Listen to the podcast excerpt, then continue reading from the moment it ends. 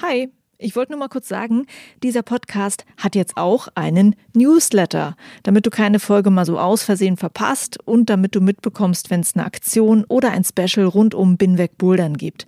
Den Newsletter, den findest du auf meiner Steady-Seite. Das ist steadyhq.com slash binwegbouldern und natürlich auch auf binwegbouldern.de. Das war's. Viel Spaß mit dieser Folge.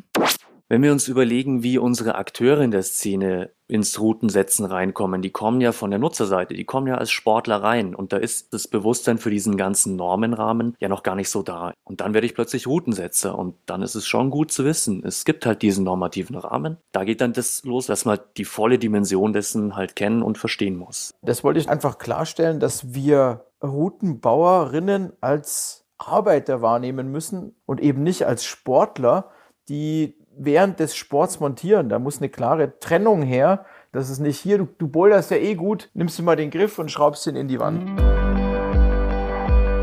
Hi und willkommen zur Folge 105 von Binweg Bouldern. Ich bin Juliane Fritz und meine Gäste sind Julius Kerscher und Peter Zeidelhack. Zwei Rootsetter, die sich viel beschäftigen mit Fragen rund um Professionalisierung, Ausbildung und Sicherheit im Routenbau. Mit ihnen habe ich über Sicherheit gesprochen aus verschiedenen Blickwinkeln, Sicherheit für uns als Konsumenten in der Boulderhalle, Sicherheit im Wettkampfsport und Sicherheit für sie selbst in ihrem Job. Für alle, die sich fürs Routenschrauben interessieren, ist dieses Gespräch deshalb auch sehr spannend, weil Julius und Peter sind beide Ausbilder im Routenbau für den DAV. Peter ist Koordinator im Bundeslehrteam Routenbau des DAV und zuständig für den Routenbau in vier DAV-Hallen, Interkirchen, Freimann, Gilching und Bad Tölz. Und Julius ist neben seiner Position als Ausbilder beim DAV auch Leiter im Routenbau beim Zentralen Hochschulsport in München. Deshalb können beide einiges dazu sagen, wie man Rootsetter bzw. Rootsetterin wird. Im Gespräch beziehen sie sich oft auf den Nürnberger Rootsetter Dirk Uhlich. Mit dem hatte ich nämlich vor kurzem in Folge 102 gesprochen. Dirk und ich haben das Thema Sicherheit kurz angeschnitten und ich hatte danach beschlossen, das mit Julius und Peter nochmal zu vertiefen. Wer also genauer hören möchte, was Dirk damals gesagt hatte, der hört nochmal in Folge 102 rein. Ja, und das hier ist Teil 1 vom Gespräch mit Peter Zeidelhack und Julius Kerscher. Teil 2 kommt in der nächsten Folge. Viel Spaß damit.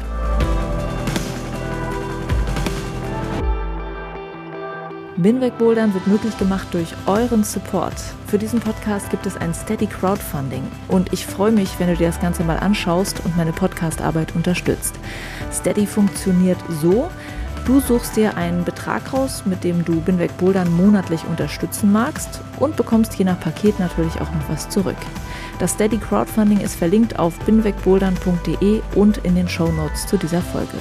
Vielen Dank für eure Unterstützung und jetzt ab in die Folge.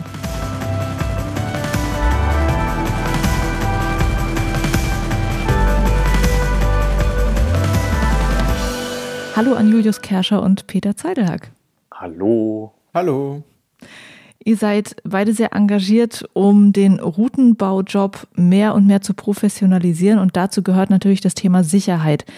Peter, du bist Routsetter und beim DAV für die Ausbildung im Routenbau zuständig und Julius, du bist Routenbauer und du machst auch Klettergriffe.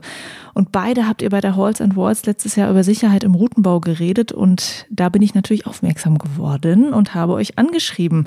Und vielleicht sagt ihr beide mal kurz, wie sieht euer Arbeitsalltag im Routenbau eigentlich aus? Wo seid ihr so unterwegs? Peter. Ich bin zuständig für den Routenbau in den vier Verbundanlagen im Großraum München und das sind in Summe 16.000 Quadratmeter Kletterfläche. Macht das natürlich nicht alleine, sondern mit sehr guten Kollegen vor Ort jeweils. Aber ich habe zum Beispiel die Budgetverantwortung für den Routenbau und Boulderbau auf diesen Anlagen. Chronologisch Thalkirchen, also in, im Süden von München. Dann Bad Tölz, noch weiter südlich, quasi am Alpenrand. Äh, Gilching im Westen von München und Freimann. Das sind alles die DAV Kletter- und Boulderzentren und äh, schraube drei Tage die Woche, habe noch andere Verantwortungen, andere Aufgaben, die ich wahrnehme. Und aber Routenbau ist sicher das zentrale Element meiner Tätigkeit im Angestelltenverhältnis, wenn man so sagen möchte. Und äh, darüber hinaus eben das Bundeslehrteam. Da bin ich der Koordinator von dem Bundeslehrteam des Deutschen Alpenvereins für den Routenbau und dann noch viele andere Aktivitäten rund um das Thema Routenbau. Eine Herzensangelegenheit. Ja, über das, was du da machst, werden wir auch im Verlauf noch mal ein bisschen was hören. Julius, bei dir, wie sieht dein Arbeitsalltag dann so aus? Der Arbeitsalltag bei mir ist sehr unterschiedlich, je nachdem, was eben an dem Tag gefordert ist. Ich bin selber aktiver Routensetzer auf verschiedenen Anlagen und ich bin auch Ausbilder im Routenbau.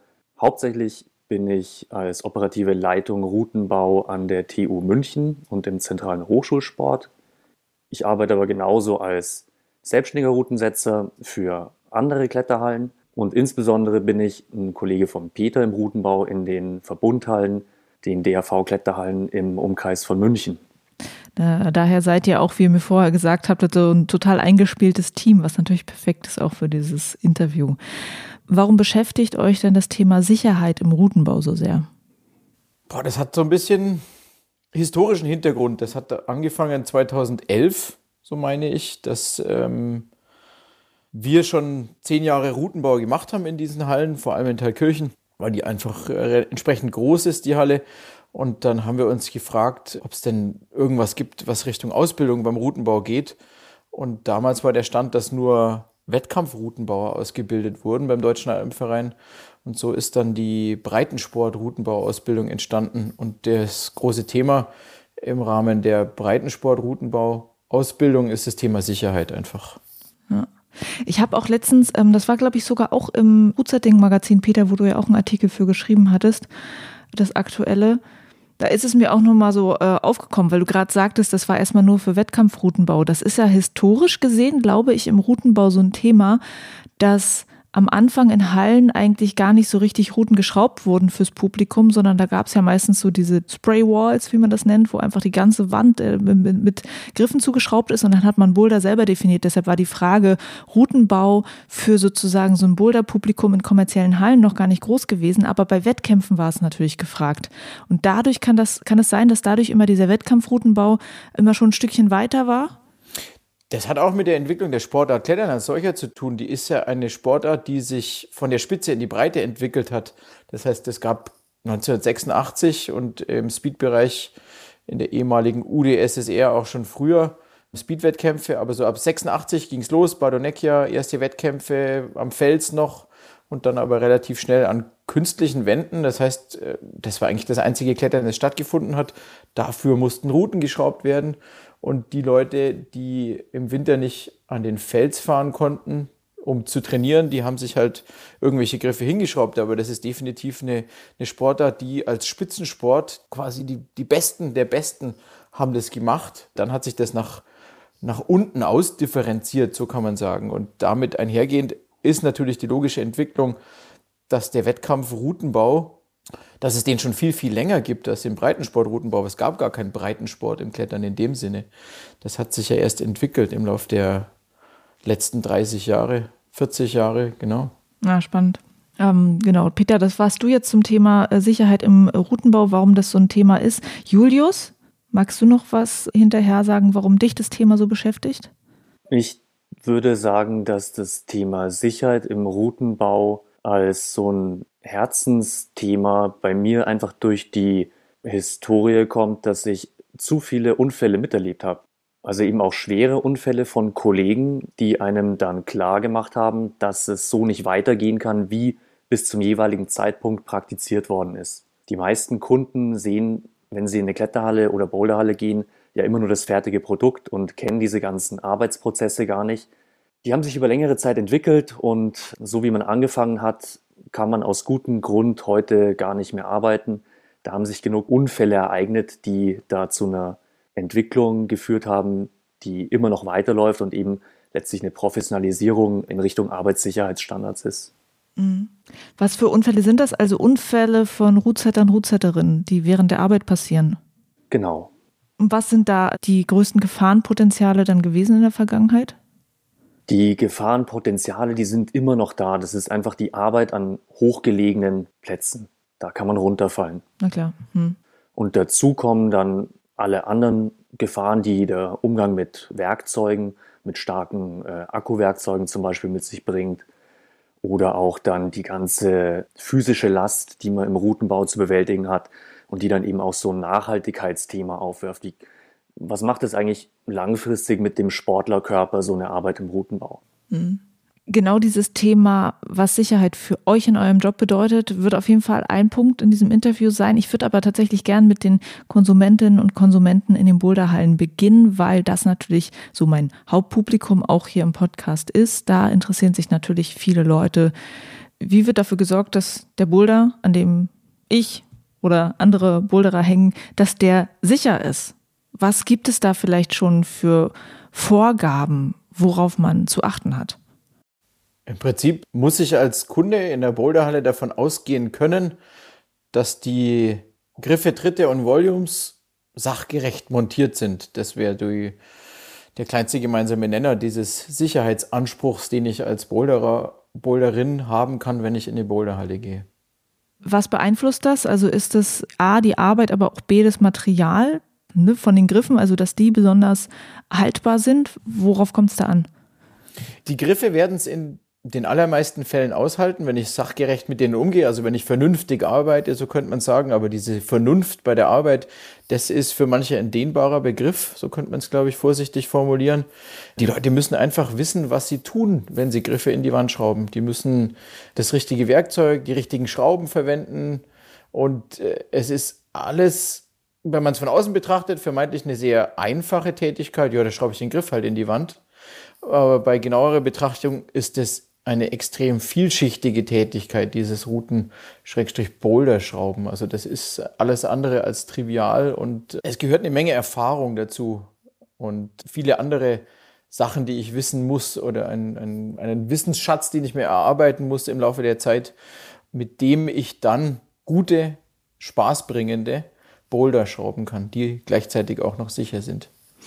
Kannst du ein Beispiel dafür geben, was es bedeutet, den richtig anzuschrauben, mit den richtigen Materialien, den richtigen Schrauben? Also was muss da richtig sein, beziehungsweise was kann falsch laufen? Es kann falsch laufen, dass der Griff sich dreht und deswegen jemand runterfällt. Das kann ich verhindern, indem ich einen Verdrehschutz, so heißt es in der Fachterminologie, oder Abspacksen im äh, landläufigen Terminus dass der sich nicht dreht. Und wenn ich auf so einem breiten Tritt stehe und der sich unter mir wegdreht, dann ist es wie eine Falltür, die aufgeht. Ich bin nicht darauf vorbereitet. Da kann ich mich verletzen. Das wäre zum Beispiel mal die, ein Beispiel von, von sachgerechter Montage. Das hört sich alles ziemlich basic an, aber man muss über genau diese Dinge reden. Das Lustige ist, der Peter und ich machen ja viel Ausbildung auch für den Routenbau und da haben wir uns mal hingesetzt und einfach den Umfang definiert, was es bedeutet, ja, einen Griff sicher montieren zu können oder Griffe sicher montieren zu können. Und dann merkt man schon, ja, da kommt man auf zwei Tage raus, um einfach mal zu besprechen, was für Materialien gibt's, was für Griffmaterialien, Volumes, Makros, was für Schrauben, was für Werkzeuge und wie schauen eben die, die Montagevorgänge aus. Also bereits das ist ein ganz schöner Umfang. Und da gibt's einfach viele kleine Dinge, auf die man achten können muss. Da gibt es so viele Dinge, die man richtig oder falsch machen kann, die die Sicherheit an der Wand quasi gewährleisten können. Das ist natürlich schon viel, ähm, definitiv. Habt ihr da noch ein anderes Beispiel? Also das mit dem Drehen, glaube ich, kann sich jeder vorstellen. Gibt es noch ein anderes Beispiel? Klassisches Beispiel für eine sachgerechte Montageanforderung ist, dass die Schraubenlänge passt.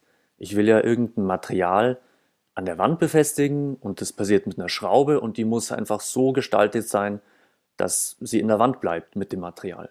Mhm. Klingt einfach, aber ist was, wo man, wenn man es als Routensetzer so über Land fährt und andere Touren mal rausschraubt, immer wieder, ja, auch mal Überraschungen erlebt und sich dann denkt, ja, hoppla, ist gut, dass das nicht aus der Wand gefallen ist. Ja, ja. Was spielt noch eine Rolle, wenn es um Sicherheit im kommerziellen Routenbau geht? Also vielleicht, man, man könnte diese schöne DRV-Kampagne draußen ist anders ja auch mal umdrehen und sagen, drin ist anders, Gott sei Dank im Gegensatz zu diesem Risikosport, den wir draußen mit Demut und, und viel Freude erleben dürfen, ist das Klettern in Hallen ja ein ganz anderes rechtliches Umfeld. Da gibt es ja auch Normen, wie das Gelände ausschauen muss. Jeder Bowlerer weiß, wie, wie schwierig das ist, die Crashpads so hinzulegen, dass man nicht dazwischen reinknallt in die Spalte. Und in der Boulderhalle, da gibt es halt Normanforderungen, dass so eine Matte einfach richtig und sicher ausschauen muss. Und es gibt Arbeitsschutzrichtlinien, dass die Arbeit da sicher erfolgt. Und es gibt so Produktsicherheitsdenken, dass der Kunde, der einen Eintritt zahlt und dann die berechtigte Erwartungshaltung hat, dass das auch sicher gestaltet ist, auch so von der sportlichen Seite, was an sicherem Gelände bekommt und eben auch sicher montierte, sachgerecht montierte Boulder. Mhm. Ich habe immer so zwei Beispiele, die mir so gesagt werden, wenn es darum geht, was sollte man nicht schrauben, weil es vielleicht nicht sicher ist. Und da höre ich immer wieder, ähm, dass man so keine, im unteren Bereich keine hervorstehenden Volumen ranschrauben sollte, wo jemand dann vielleicht drauf fällt, wenn er dann fällt. Und dass man halt keine Abwärtssprünge schraubt. Das hört man halt bei Wettkämpfen dann öfter mal, dass es so erwähnt wird. Das sind so, glaube ich, die beiden Dinge, die mir klar sind oder die mir erklärt wurden. Gibt es da noch andere Sachen, wo man sagt, das würde man nicht schrauben, weil das ist gerade im kommerziellen Routenbau viel zu gefährlich? Ich würde da gar nicht unterscheiden zwischen kommerziellem Routenbau und anderen Routenbauformen wie Wettkampf, weil die Gefahrenlage ist ja meistens die gleiche, weil die sich aus der Physik ergibt. Also die Physik, die gilt überall und das Sicherheitsdenken muss entsprechend auch überall vom Prinzip her das gleiche sein. Also jetzt, äh, ich habe es jetzt nur für kommerziellen Routenbau gesagt, aber du sagst, okay, es muss beides sein, auch Wettkampfroutenbau. In beiden Fällen, was ist da wichtig? Wie sollte man schrauben oder auch nicht schrauben? Ein Beispiel wäre vielleicht noch der Riss, der ja auch wieder hin und wieder mal gern geschraubt wird, einfach nur als, als Stilelement oder als Klettertechnik. Und ein Riss sollte in der Boulderhalle nicht nach unten zulaufen. Also das heißt nach unten enger werden, weil man da eben hängen bleiben kann, wenn dann die Füße abrutscht und da kann man sich böse verletzen. Oder Fersen C-Klemmer, das gibt es auch, dass man das so gegeneinander ver verdreht, den Schuh in irgendwas. Und wenn man da dann abrutscht, da kann man sich auch böse verletzen. Also alles, wo man, wenn man im Falle des Abrutschens runterfällt, nicht hängen bleibt. Also mhm. solche Einklemmgefahren, die sollte man im besten Fall vermeiden. Sind das so Sachen, wo, wo man manchmal vielleicht als Routenbauer gar nicht vorhatte, dass da jetzt ein, ein Heel-Hook ist, aber da macht den halt irgendjemand und der ist aber dann gefährlich. So. Das ist ein super Punkt. Ähm, der Routensetzer denkt sich natürlich immer irgendwas und dann kommt der erstbeste Kunde und macht vielleicht was anderes. Und deswegen ist es super, wenn man halt vor im Team als nächsten einen Kollegen reinschickt, der das vielleicht eben anders testet, als sich das die routensetzende Person vorgestellt hat. Und das heißt halt auch, guter Routenbau ist immer Teamarbeit, wo mehrere Leute drüber testen und durch, durch den Austausch, durch die Kommunikation dann erst das, das endgültige Produkt entsteht. Letztendlich ist es das, also je, je besser die Kommunikation im Routenbau-Team stattfindet und je, je eingespielter das Team ist, desto höher ist die Wahrscheinlichkeit, dass eben keine Gefahren mehr von dem Produkt Boulder für den bouldernden Gast äh, ausgeht. Mhm. Habt ihr denn in eurer Laufbahn als Routensetzer für euch selber auch mal solche Erfahrungen gemacht, dass ihr vielleicht anfangs dies oder jenes immer so gemacht habt, weil ihr dachtet, naja, ist ja gar kein Problem und für euch dieses Learning quasi in, innerhalb eurer Karriere hattet, was geht, was nicht? Das würde ich jetzt gar nicht auf, einen, auf ein Einzelbeispiel oder ein, ein singuläres Event runterbrechen. Ich, sehe es eher so, dass wir ständig dazulernen, immer noch und zum Glück äh, dazulernen dürfen und äh, diese Offenheit sich zu behalten. Ich glaube, das ist das Hauptthema für den Routenbauenden, dass man offen ist und, und da nicht, nicht festgefahren ist. Aber jetzt ein, ein einzelnes Beispiel, ich, ich schraube sicher heute anders, als ich früher geschraubt habe. Aber das hat ganz viel mit den Entwicklungen der Nutzer zu tun und Nutzerinnen, der Veränderung der Strukturen, die Veränderung des Materials. Das ist in den letzten zehn Jahren ist so viel Griffmaterial ist da neu dazugekommen, andere Shapes, dieses ganze Thema mit diesen Makros, die gab es früher gar nicht. Ich habe vor kurzem mal Bilder gesehen, was wir hier, wo ich gerade bin, in Thalkirchen, in die Wände geschraubt haben. Da, da würden wir uns heute selber auslachen, wenn wir das heute in die Wand schrauben würden. Kannst du ein Beispiel sagen? Einfach die, die Größe der Griffe, die war so eklatant klein damals. Das waren alles so kleine Knubbel. Und heute sind es zum Teil so riesengroße Dinge. Allein die Optik, wenn man auf die Wand schaut, das hat sich so stark verändert in den letzten zehn Jahren, ja. 2012, 2022, ja, ein krasser, krasser Unterschied einfach, allein in der Optik und damit in der Funktion und damit in der Anforderung an mich als routenbauende Person was ich alles bedenken muss, äh, worauf ich achten muss und, und was für Konsequenzen das dann haben kann. Ist es schwerer geworden durch die Art und Weise, wie die Griffe jetzt beschaffen sind und die riesigen Griffe? Sicher anspruchsvoller, weil die Vielfalt der Griffe deutlich höher ist als damals. Damals gab es weniger Hersteller. Die Griffe waren von der Beschaffenheit, von den Materialien vergleichbarer. Äh, es gab nicht so viele Hersteller, also deutlich weniger Hersteller, als es heute gibt. Und auch da gilt kein Vorteil ohne Nachteil. Also der Vorteil ist sicher die Vielfalt in dem, was wir anbieten können in den Bouldern, in den Routen. Aber der vermeintliche Nachteil ist der, dass man halt wissen muss, was man tut und das Hirn einschalten muss. Das war für mich immer so das, das Thema und das ist auch dieses große Credo der Ausbildung, wie ich sie wahrnehme, dass, dass man immer nachdenken muss, ob das, was man hier gerade tut, ob das richtig ist oder ob da potenziell eine Gefahr davon ausgeht. Mhm. Könnt ihr noch mal in die Halle gehen, abseits jetzt von den Griffen? Was spielt da noch eine Rolle? Ähm, wie ist eine sichere Matte beschaffen? Was sind sichere Wände? Was drumherum ist noch wichtig? Das Spielfeld ist da relativ klar abgesteckt durch eine Norm. Das ist eine europäische Norm. Die Norm hat die Nummer 12572 und es sind drei Teile untergliedert. Der erste Teil behandelt Kletterwände zum Vorsteigen. Der zweite Teil behandelt Boulderwände und der dritte Teil behandelt Klettergriffe und Makros und Volumes. Die erste Form oder die erste Version der Norm ist aus dem Jahr 2007. 2009 sind dann, glaube ich, die Boulderwände dazugekommen und die Klettergriffe. Das sind, man muss es zusammenfassen, als sicherheitstechnische Anforderungen und Prüfverfahren an diese jeweiligen Bereiche. Das heißt, für den Teil 1, da sind dann Sachen festgelegt wie eine Oberflächenstoßprüfung der Kletterwandpaneele zum Beispiel.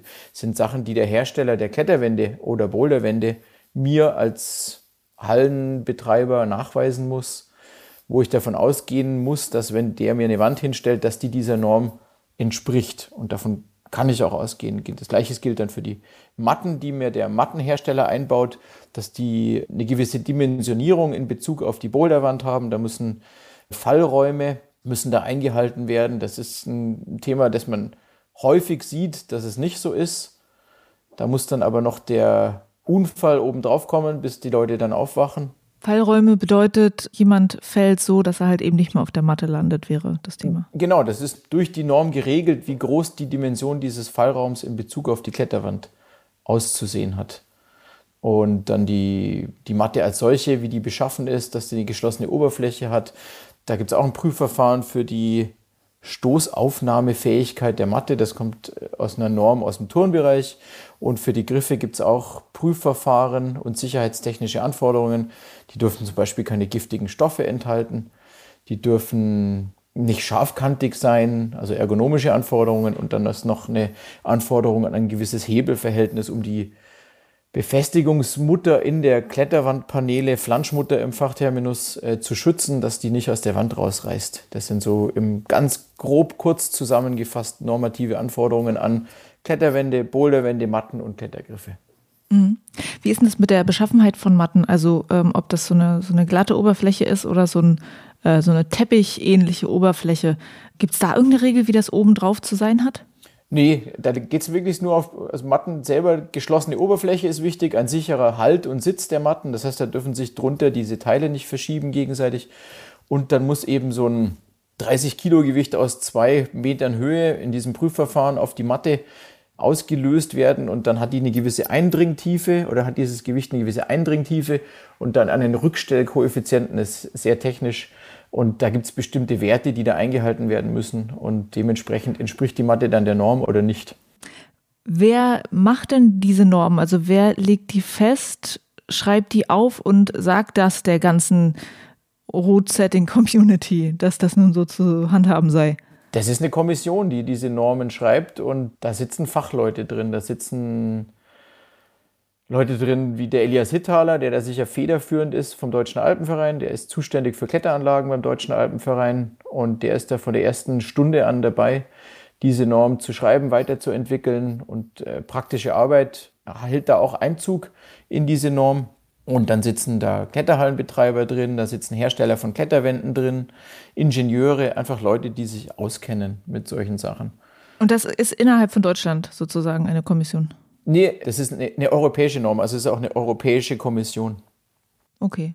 Weil das hätte mich halt auch interessiert, so für wen gilt das denn? Also das, wir reden jetzt von Europa. In den USA gibt es nochmal wieder eine eigene Kommission, die auch irgendwie was festlegt zum Beispiel? Die Amerikaner haben keine Norm für Kletteranlagen. Ja. Das ist ein, ein, ein Best Practice. Das macht man, das macht man nicht. Und äh, da wird sicher auch irgendwelche handwerklichen Grundregeln geben, nach denen die arbeiten. Aber sie haben jetzt nicht diese Norm, die quasi regelt, wie diese Kletterwände auszusehen haben, wie sie dimensioniert sein können. Ein Beispiel, die Abstände der Sicherungspunkte, wenn es jetzt eine, eine Vorstiegskletterhalle ist, wie die, wie die auszusehen haben, diese Abstände. Und kann man das irgendwo nachlesen eigentlich? Also könnten wir das irgendwo nachlesen? Diese Normtexte, die sind verfügbar, die sind jetzt nicht frei verfügbar, da muss man eine Schutzgebühr entrichten. Aber im Prinzip ist es öffentlich zugängliches Wissen. Und deine Frage war gerade auch, wer sagt es den Betreibern, was sie da erfüllen müssen? Mhm. Das ist ja dann auch die Hohlschuld eines Betreibers, dass er sich informiert, welchen Normen, welchen Anforderungen da sein Produkt unterliegt. Okay, also der muss auch diese Gebühr entrichten und dann ähm, sich dieses Papier holen. Ja, das, das, sind jetzt keine absurden Gebühren. Es ist nicht so, dass man diese Normtexte jetzt einfach so googeln kann als, äh, ich sag mal, Kletterhallennutzer. Aber der Kletterhallennutzer, der muss das ja auch gar nicht wissen. Der Betreiber muss es eben wissen. Ich würde mir ab und zu wünschen, dass die Gäste von Boulder und Kletterhallen aber ungefähr wüssten, dass es all diese Normen gibt. Wenn man diese Normen mal anschaut und durchliest, dann versteht man erst, was für ein Wahnsinnsaufwand dahinter steckt, so ein sicheres Angebot zu schaffen. Da sind ja dann auch Pflichten aufgeführt, wie dass man die Anlage regelmäßig eben inspiziert und wartet. Und dann sieht man mal diese ganzen verborgenen Prozesse, die eben erforderlich sind, um so einen normkonformen, sicheren Betrieb im Gang zu halten. Hm. Da geht es ja wahrscheinlich auch um Abnutzungen. Was nutzt eigentlich besonders schnell ab an Wänden oder Matten und wird unsicher dadurch? Also ich denke mal, das ist jetzt im Bereich des Vorstiegskletterns, wo ja auch die, die größeren Gefahrenpotenziale, weil man von weiter oben runterfallen kann, illustrativ. Da haben wir Sicherungsschlingen in den Wänden und die erfahren eine Abnutzung. Die werden eingeschliffen oder Karabiner schließen sich nicht mehr selbsttätig. Solche Dinge. Und da gibt es halt Pflichten, das hochfrequent regelmäßig sich anzuschauen, damit die Kunden, anders als draußen, wo sie die Sicherungspunkte ja beurteilen können müssen, das drinnen eben nicht machen müssen. Mhm. Und was muss man in einer Boulderhalle regelmäßig prüfen?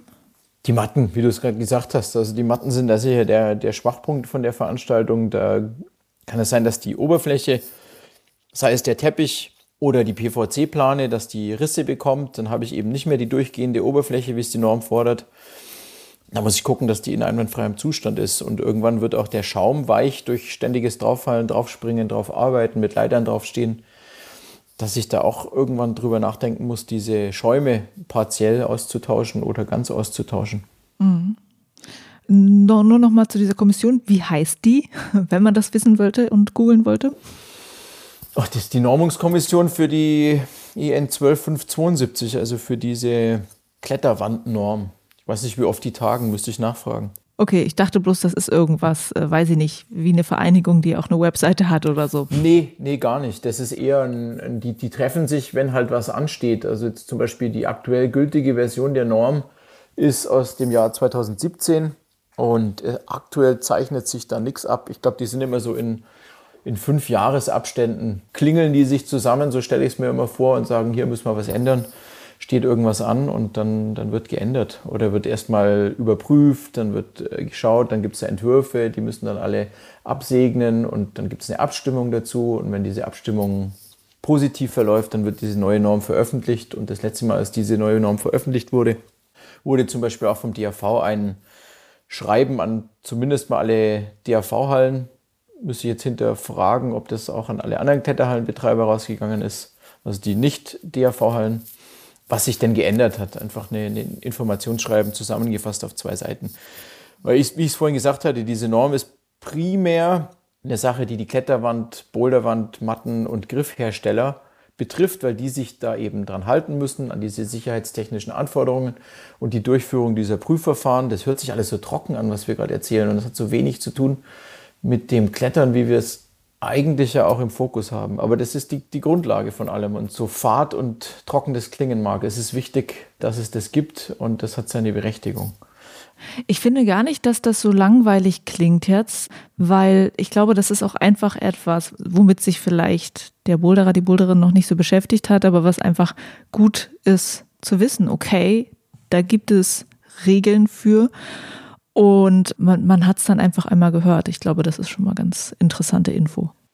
Ich finde das ganze Thema halt auch ähm, spannend vor dem Hintergrund, wenn wir uns überlegen, wie unsere Akteure in der Szene ins Routensetzen reinkommen. Die kommen ja von der Nutzerseite, die kommen ja als Sportler rein. Und da ist, wie du sagst, das Bewusstsein für diesen ganzen Normenrahmen ja noch gar nicht so da. Ich kann in eine Boulderhalle gehen, habe da meinen Spaß und unterliege halt nur irgendwie ja der Benutzungsordnung. Und dann werde ich plötzlich Routensetzer und dann ist es schon gut zu wissen, es gibt halt diesen normativen Rahmen und es ist kein rechtsfreier Raum, da gibt es halt Sicherheitsstandards.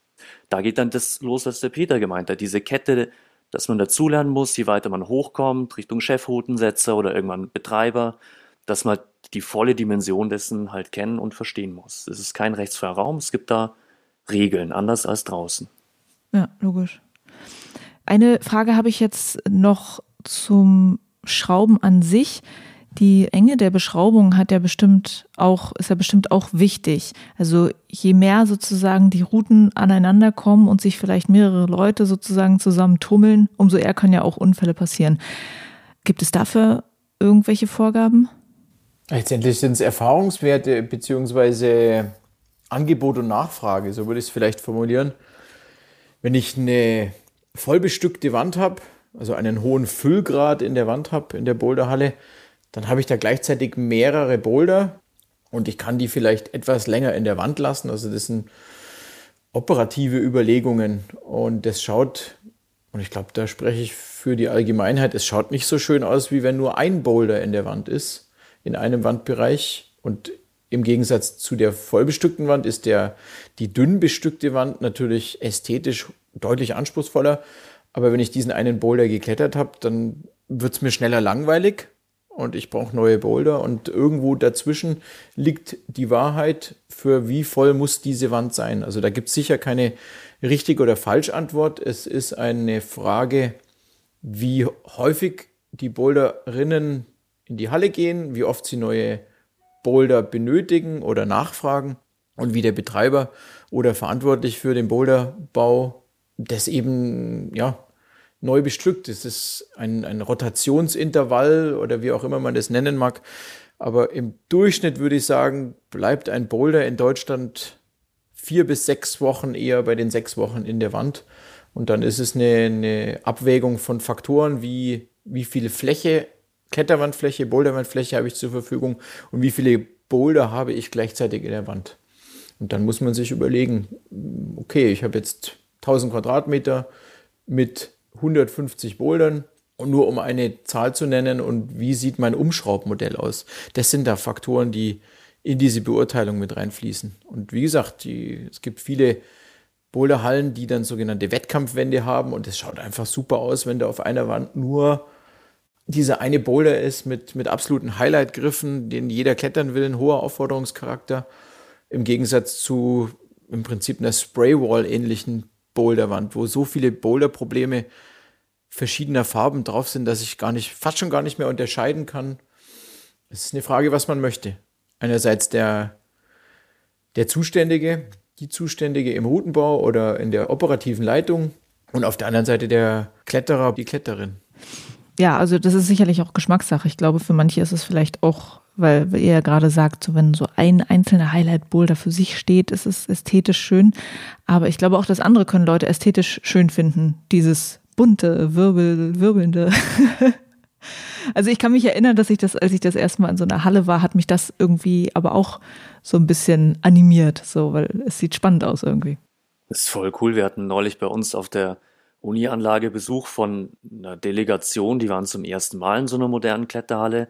Und es war halt Winter und ein trüber Tag und die sind da rein, haben halt die ganzen Farben gesehen und das Licht und die standen viel länger, als sie eigentlich mussten für ihre Besprechung. Die haben gesagt, das ist so schön im Winter, die ganzen Farben zu sehen. Voll cool.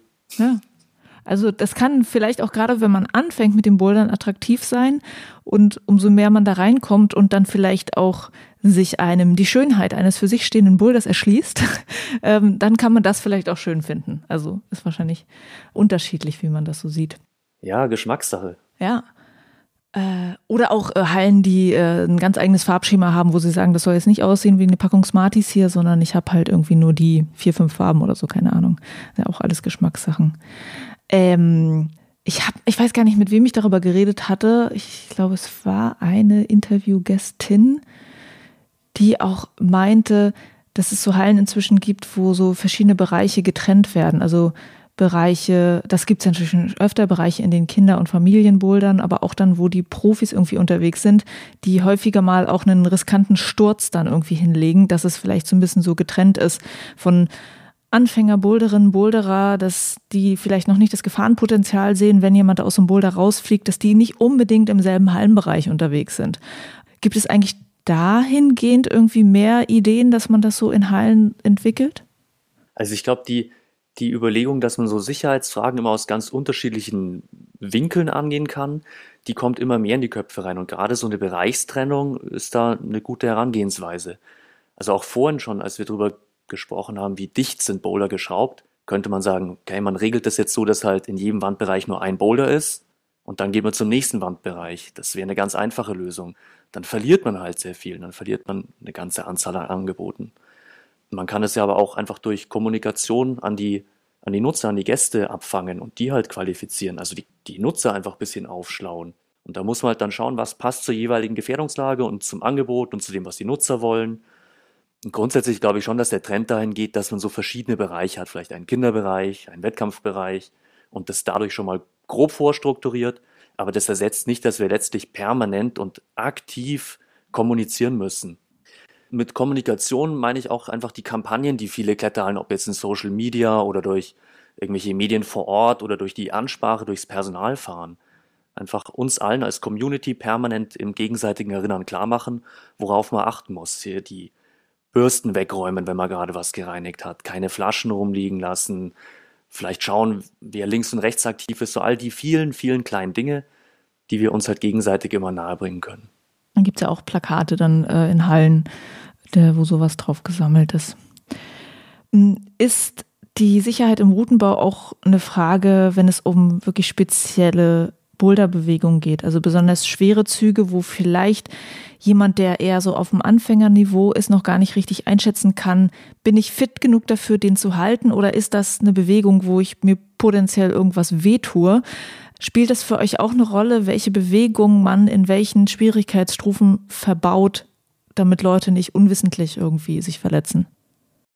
Lässt sich nicht pauschal beantworten, weil diese, das was du vorhin gemeint hattest mit dem da macht er jetzt auf einmal einen Heel-Hook, obwohl wir uns das gar nicht so gedacht haben. Und das alles zu berücksichtigen, beziehungsweise alles auf dem Schirm zu haben, wo sich potenziell jemand wehtun könnte, sei es die Bewegung, sei es die Art, wie ich die Griffe montiert habe, da kann man nur nach bestem Wissen und Gewissen handeln und das, wie gesagt, als Team beurteilen, testen, ausprobieren. Aber alle nur erdenklichen Möglichkeiten auf dem Schirm zu haben, ist, glaube ich, nicht möglich. Und dementsprechend unterscheide ich da auch bei der Bewegung nicht. Es ist letztendlich eine Bewegungskomplexität, die zur Schwierigkeit des Boulders äh, führt, die von verschiedenen Parametern abhängt, wie Griffgröße, Abstände der Griffe, Trittangebot, ähm, Trittgröße, Güte von Griffen. Und letztendlich kann man Kletterbewegung bis auf äh, manche Sonderformen wie dieses moderne Zeug Parcours kann man letztendlich biomechanisch ganz gut runterbrechen auf funktionelle Einheiten und äh, kann sich das darüber dann erklären oder herleiten, warum so eine Bewegung jetzt funktioniert oder was ich als Routenbauerin machen muss, um diese Bewegung funktionell angenehmer auch zum Beispiel für den Nutzer, die Nutzerin zu gestalten oder leichter oder schwerer. Ich habe immer so einen Tontechniker vor dem Auge mit diesen ganzen Drehreglern den ich als Routenbauer im übertragenen Sinne auch habe, wo ich dann die, die Schönheit der Melodie beeinflussen kann oder den Beat beeinflussen kann oder eben die, wie erfolgreich dieses Musikstück in den Charts dann sein wird, um es im übertragenen Sinn zu sprechen. Oder ist es Free Jazz und äh, jeder Zweite hält sich die Ohren zu, weil er es nicht ertragen kann? Gibt es denn aber vielleicht zum Thema Fallen etwas, wo ihr grundsätzlich versucht, darauf zu achten, also am besten ist es natürlich irgendwie, dass man mit den Füßen zuerst unten landet und nicht mit irgendeinem anderen Körperteil. Ähm, Gibt es da irgendwelche Erfahrungswerte und Regeln, woran man sich allgemein hält? Ich würde sagen, äh, Regeln festgeschrieben auf dem, auf dem Level, wie es jetzt Normen für andere Aspekte gibt, gibt es da ganz wenige. Es gibt halt so klare Vorstellungen wie keine gefährlichen Züge zur Seite in großer Höhe. Aber es gibt jetzt kein Regelwerk, was man als Routensetzer Punkt für Punkt befolgen muss. Vielleicht auch Gott sei Dank, weil wir eine ganze Palette von Freiheiten im Routenbau brauchen und diese Sicherheit eigentlich dadurch erzeugen, dass wir hinterher im Team gemeinsam testen und es im Team eben beurteilen. Also die Idee, dass man diese ganze wunderbare Vielfalt, die wir haben im Routenbau, in dieser kreativen Tätigkeit, jetzt durch ein Regelwerk wieder einengen, die ist vielleicht gar nicht so die Wunschvorstellung. Ich glaube, es ist wichtiger, dass man sieht, die Sicherheit kann man auch durch andere Dinge, zum Beispiel so ein Prozess wie gemeinsames Testen und einer hat da den Hut auf für die Sicherheit, dann auch ganz gut einfangen. Kommen wir mal auf Thema Kinder und Jugendliche zu sprechen. Worauf achtet ihr, wenn ihr in einem Kinderbereich schraubt? Wie macht man das sicher für die Kleinsten? Da ist der Sicherheitsanspruch eigentlich genau der gleiche wie im normalen breitensportlichen Umfeld, wie im Wettkampf. Der Julius hat es vorhin schon erwähnt, die Physik ist auch für Kinder die gleiche wie für Erwachsene. Diese Unterscheidung ist schwierig zu tätigen. Ich denke mal, Sachen, die augenfällig wären, wenn man jetzt in so einen modernen Kinderbereich reingeht, dass die Boulder für die Kleinsten vielleicht nicht bis auf die 4,50 Meter, die möglich wären, hochgehen, dass eben die Griffe vielleicht ein bisschen ergonomischer sind und jetzt nicht, weil es kleine Kinder sind, kleine scharfe Leisten sind, sondern halt auch was Ergonomisches. Und eben, dass die Abstände auch eben zu der Physiognomie passen. Ich glaube, das sind so drei Sachen, die würden einem sofort auffallen. Ja, ich hätte jetzt auch an die Griffform natürlich gedacht, dass es wahrscheinlich Sachen sind, die einfach gut zu greifen sind, ne? Für kleine Hände. Genau, angenehm und gesund zu greifen. Aber es darf natürlich schon auch fordernd sein und da beginnt dann halt die große Kunst. Wir wollen ja nicht immer nur Sicherheit, Sicherheit, Sicherheit und dadurch die ganze Anforderung rausnehmen. Im Gegenteil, wir wollen ja Reize und Anforderungen bieten, nur es muss halt genau zur Zielgruppe passen. Und ich glaube, das ist dann so der Key-Skill von einem guten Routensetzenden. Was ist meine Zielgruppe? Was sind deren Bedürfnisse? Und da merken wir halt dann, wenn wir das mal so formulieren, hey, ich muss jeden Tag eigentlich nochmal fragen, für wen bin ich heute da? Was ist die Zielgruppe? Ab und zu ist es ein bisschen schärfer, weil man die gut kennt beim Wettkampf. Und ab und zu ist es sehr diffus im Breitensport. Genau, das wollte ich nämlich fragen, dass äh, wenn ihr generell einfach in der Halle schraubt, was jetzt kein Kinderbereich ist, dass ihr dann im Prinzip alles von Anfänger bis zu fortgeschritten abdecken müsst. Und dann muss man sich ja den ganzen Tag immer wieder in andere Menschen hineinversetzen, was ja auch sehr anspruchsvoll ist. Weil es ist ja nicht so, dass gesagt wird, Julius, heute machst du ähm, die Anfängerrouten und Peter macht dann mal die Fortgeschrittenen heute nur. Also es mixt sich ja für euch im Arbeitsalltag jeden Tag, oder? Ich glaube auch, im, im breiten sportlichen Schrauben musst du permanent umdenken können und, wie du sagst, empathisch sein. Das ist so der Key-Skill, Empathie. Geile bunte Steine in die Wand stecken, damit andere Spaß dran haben. So, so bringen wir es eigentlich immer in einem Satz auf den Punkt. Sehr schön.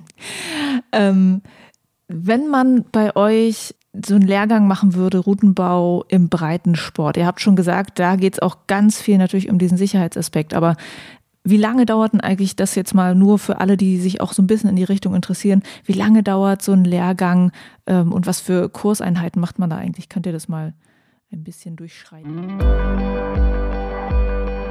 Peter Zeidelhack und Julius Kerscher zu Gast im Binweg Bouldern Podcast. Das war Teil 1 und Teil 2 gibt es dann in zwei Wochen. Ich hoffe, Teil 1 war schon spannend für euch und ihr seid dann bei Teil 2 auch wieder mit dabei. Danke schon mal an Julius und Peter und danke euch fürs Zuhören. Bis zur nächsten Folge. Juliana mein Name und ich bin weg Bouldern.